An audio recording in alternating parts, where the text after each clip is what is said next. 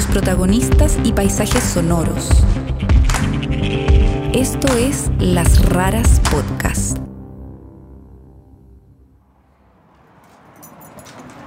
¿Dónde estamos entrando aquí? Estamos en mi taller, vamos a, a trabajar en una cruz. Estas son las cruces que yo hago constantemente. Estas son las cruces que yo clavo en el desierto, pero ahora Estamos en Tucson, Arizona, al suroeste de Estados Unidos, casi en la frontera con México. El dueño de este taller es el colombiano Álvaro Enciso. Álvaro llegó a Estados Unidos a mediados de los años 60 y como la mayoría de los que migran al norte, lo hizo buscando mejores oportunidades. ¿Qué estás haciendo en este momento?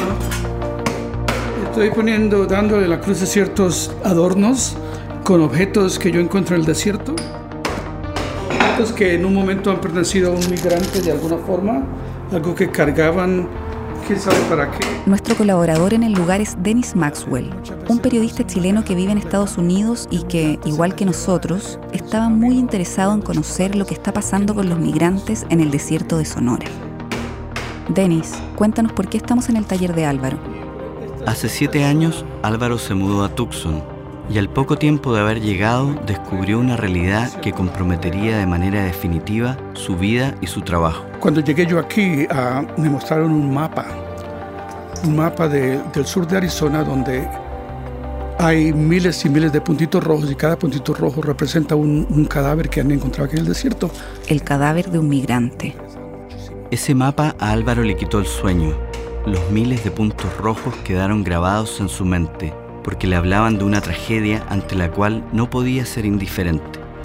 Él se dio cuenta de que no podía dejar que el tiempo borrara todo registro de esas vidas. Ahí comenzó todo. Cuando yo vi ese mapa fue cuando decidí que tenía yo que hacer algo con esto.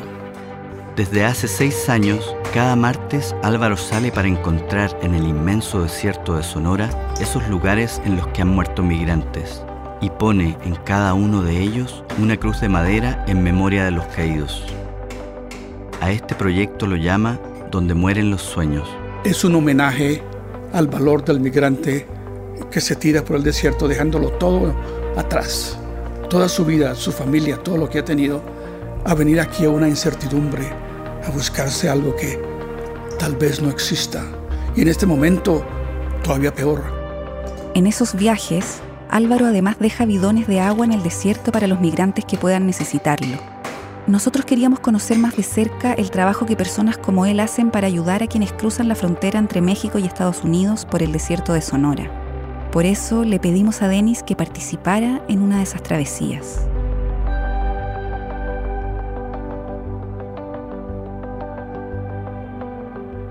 Esto es Las Raras, historias de libertad.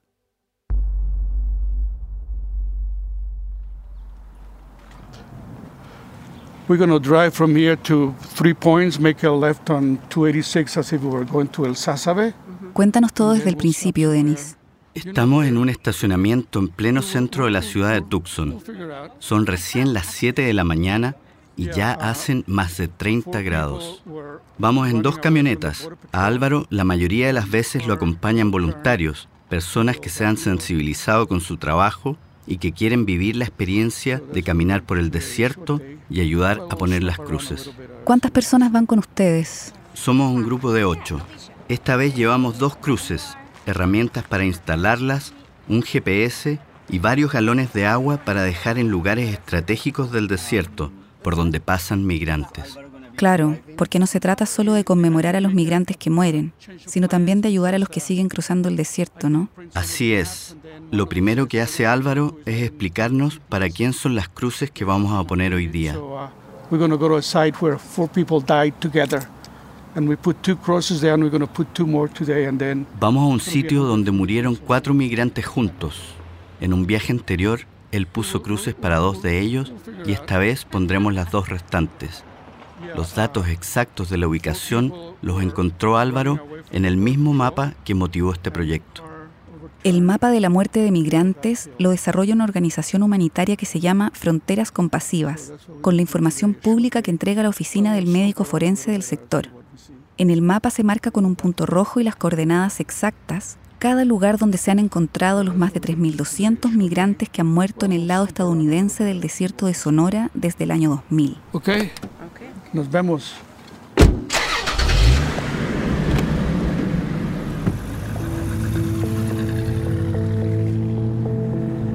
Vamos saliendo de Tucson hacia el suroeste por la South Sasabe Highway, una carretera que llega hasta la frontera con México.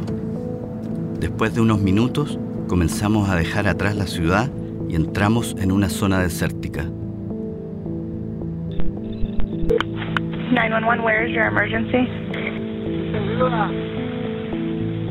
Necesito ayuda. ¿Aló?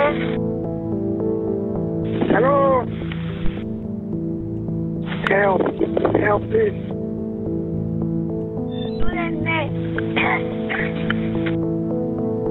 Estoy perdida en el desierto.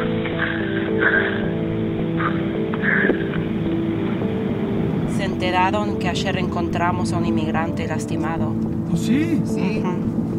During the water drop? Where? Álvaro le pregunta a la voluntaria si esto pasó mientras llevaban bidones de agua al desierto. Dejar bidones de agua, comida y ropa en el desierto es una práctica común entre las varias organizaciones humanitarias que existen al sur de Arizona. La idea es prevenir que más migrantes mueran en el lugar. His knee was injured So what happened? and he was bitten by a snake. Otra de las voluntarias cuenta que el migrante tenía una rodilla herida y además lo había mordido una serpiente. Las serpientes son uno de los tantos peligros que enfrentan los migrantes que cruzan la frontera por el desierto. La deshidratación es otro, el más grave, porque es muy difícil traer toda el agua necesaria para resistir la travesía, que puede durar entre 8 días y 2 semanas. Mientras avanzamos por el desierto, nos cuentan que cuando iban a buscar hielo para ayudar con la mordedura, se encontraron con miembros de la agrupación No Más Muertes y dejaron al migrante con ellos. No Más Muertes es una de las organizaciones más activas en el sur de Arizona. Como su nombre lo dice, su objetivo es prevenir que ocurran más muertes de migrantes en esta área. Ellos dejan bidones de agua, comida y ropa en distintos puntos del desierto y patrullan constantemente el sector para socorrer a los migrantes perdidos. But he he couldn't even walk. He he was in bad shape. If we hadn't come out there, I don't know what would have happened to him. El migrante estaba en muy malas condiciones y una de las voluntarias dice que no se imagina qué le habría sucedido si ellas no lo hubieran encontrado. No Más Muertes ha sufrido un fuerte acoso del gobierno de Donald Trump. Mientras grabamos esta historia, uno de sus voluntarios, Scott Warren, enfrenta un juicio que podría costarle 20 años de cárcel. Por darle agua, comida, ropa y alojamiento a dos migrantes, se le imputan los delitos de dar refugio y conspirar para transportar migrantes indocumentados. Continuamos unos 40 minutos por la carretera hasta que nos salimos del camino. Andamos un corto trecho por una ruta de tierra y nos detenemos.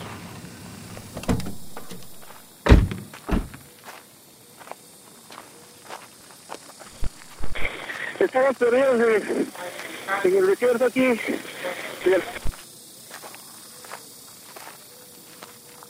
Ya llevo siete días y llevo dos días sin beber agua.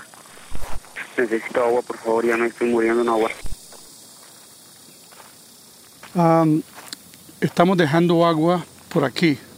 Estos son caminos muy frecuentados por los migrantes y el agua que pusimos aquí la última vez que pusimos una cruz de esas hace como unas cuantas semanas ya no ya no está por aquí, o sea que se la tomaron, se la bebieron. El desierto de Sonora es enorme, va desde el noroeste de México hasta el suroeste de Estados Unidos. Es casi del tamaño de Ecuador, para hacerse una idea. En el verano aquí es extremadamente seco y la temperatura puede llegar hasta los 48 grados. El sonido de las cigarras es muy intenso. Vamos a caminar donde puse una cruz oh, hace años y vamos a ver qué ha sucedido allá y, y vamos también a caminar por aquí a ver qué, qué encontramos. Aquí hay varios tipos de cactus y algunos arbustos pequeños que dan la única sombra donde uno puede esconderse del sol. No hay puntos de referencia claros, lo que hace que sea muy fácil perder el rumbo. Hay quienes dicen que a veces aquí se siente el olor de la muerte. Este desierto siempre está lleno de sorpresas. La mayoría son sorpresas desagradables. Yo ya no puedo caminar, me duelen mucho las rodillas, ya no, ya no las aguanto. Sí, está lloviendo, hay mucho frío. Tenía, mi compañero se desmayó, no, no aguantamos, ¿eh? hermano, que nos, nos vamos a morir en este desierto. Cuatro días sin rumbo. Apaga el teléfono.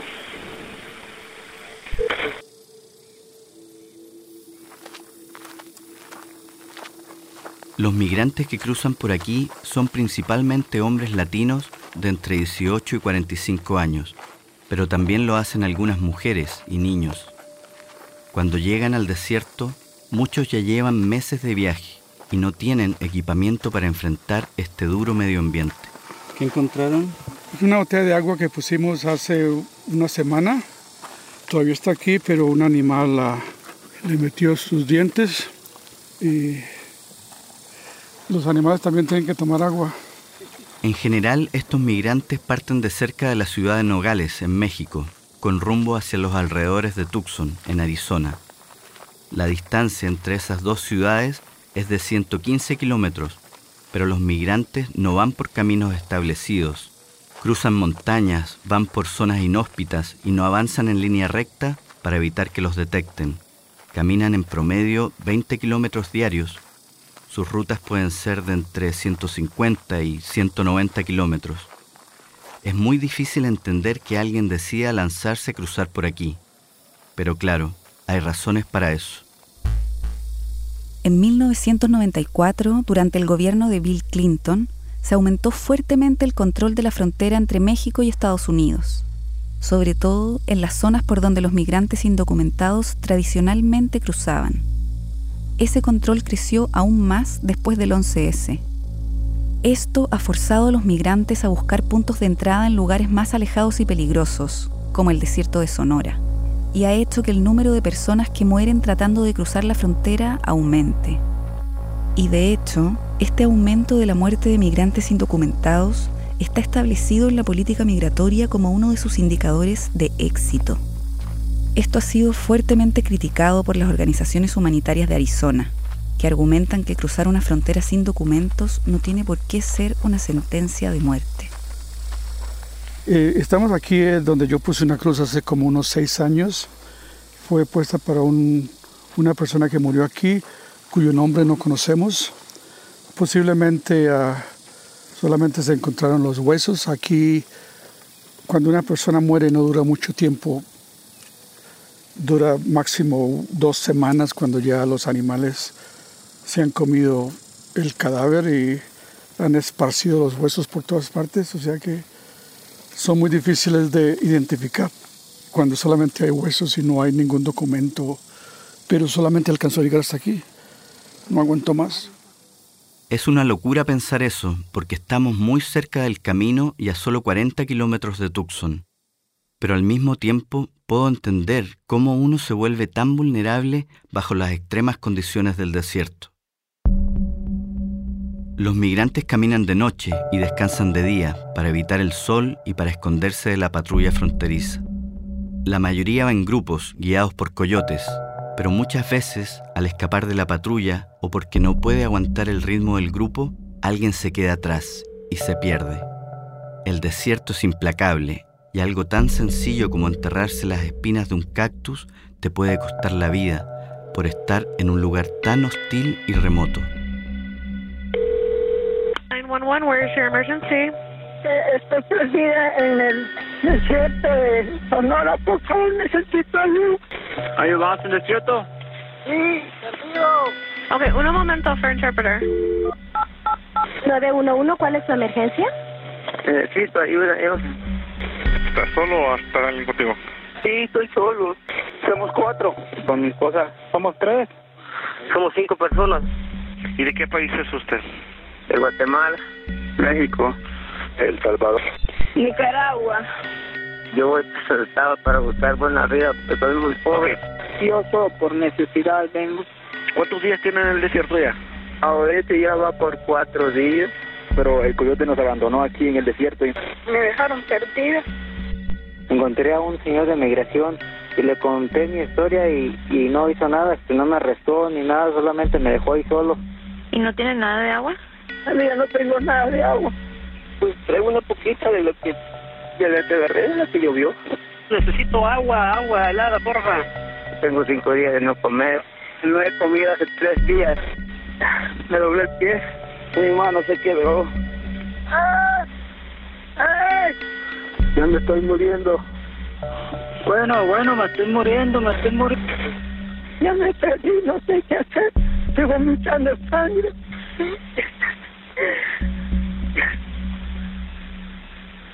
Mi compañero ya está muerto.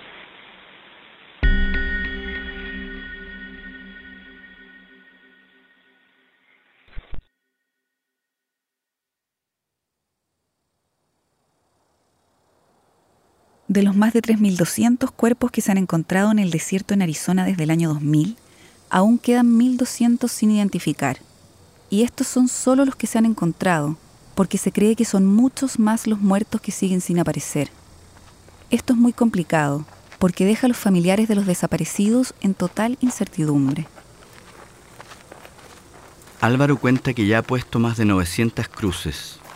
Mientras caminamos y con esa imagen en mi mente, no puedo dejar de imaginar este hermoso paisaje, sino como un inmenso cementerio. Seguimos caminando y un poco más allá encontramos una mochila.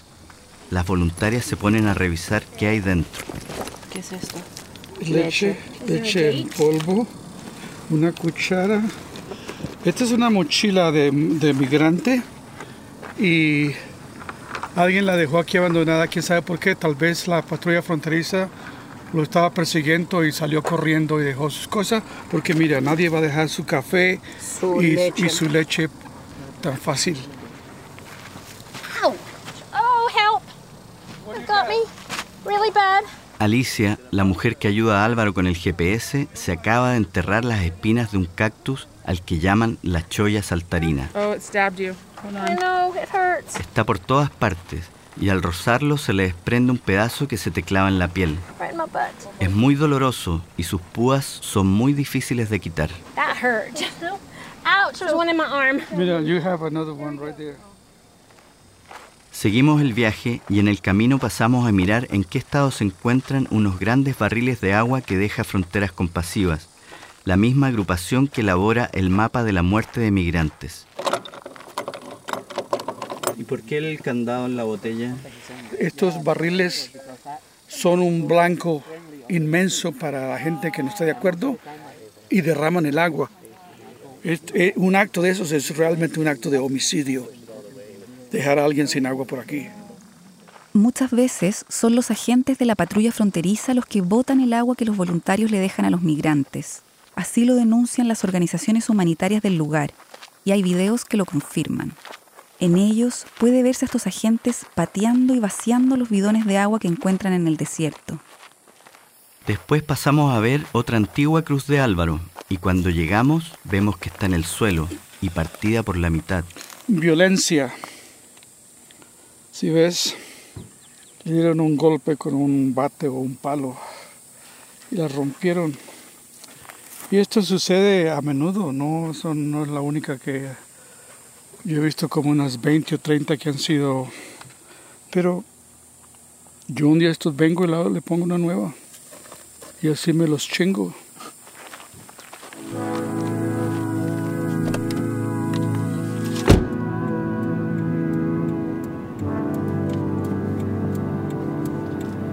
Álvaro, ¿cuál es la primera cruz que vamos a poner? Vamos a poner dos al mismo tiempo aquí. Aquí murieron cuatro personas. Iban huyendo de la patrulla fronteriza y volcaron el carro y se mataron. Álvaro me explica que los migrantes llegan con un coyote a lo que es el final de su travesía a pie, ya cerca de Tucson, y ahí los recoge un vehículo que los lleva a su destino final. Es muy probable que fuera en esa fase que estos cuatro migrantes fueron sorprendidos por la patrulla fronteriza y que murieran mientras huían en el vehículo que los había recogido. Cuando por fin llegamos al lugar donde vamos a poner las cruces, el calor y la sequedad son intensos. No hemos andado tanto, pero me siento agobiado por el sol. No puedo imaginar lo que debe ser para los migrantes que llevan días en este desierto, sin agua, sin comida y sin un rumbo claro.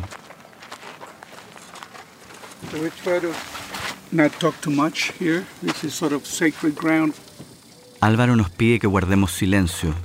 Nos advierte que estamos en un territorio sagrado. Comenzamos a caminar en forma muy solemne hacia el lugar donde murieron los migrantes. Álvaro va usando la pala como si fuese un bastón. Llegamos al lugar donde ya hay dos cruces, una roja y la otra naranja. Las que traemos son una celeste y la otra color crema.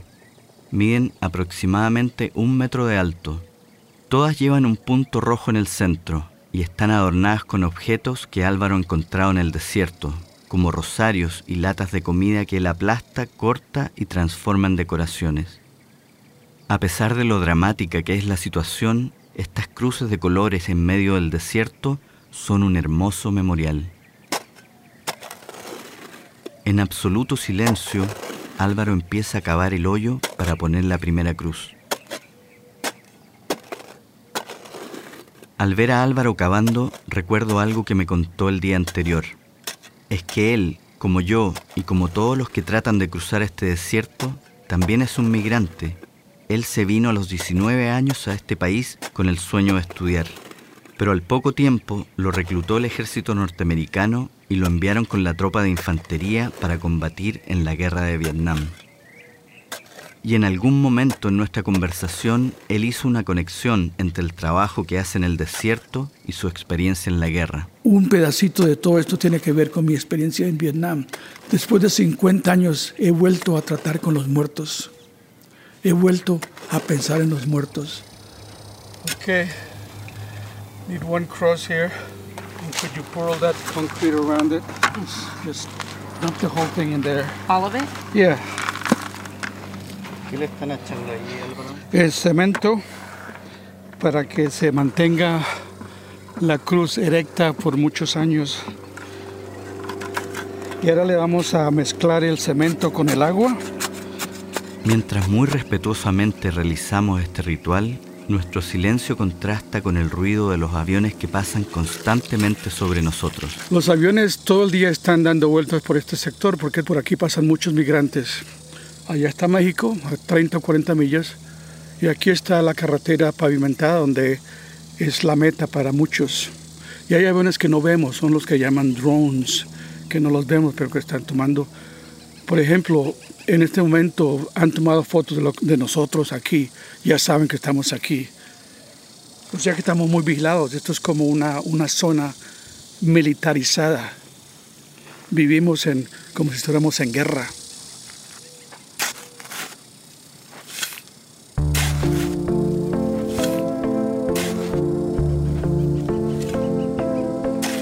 Me imagino que si esto es una guerra, los enemigos somos los migrantes, un ejército sin armas que viene escapando de otras guerras, de situaciones de violencia, pobreza y falta de oportunidades.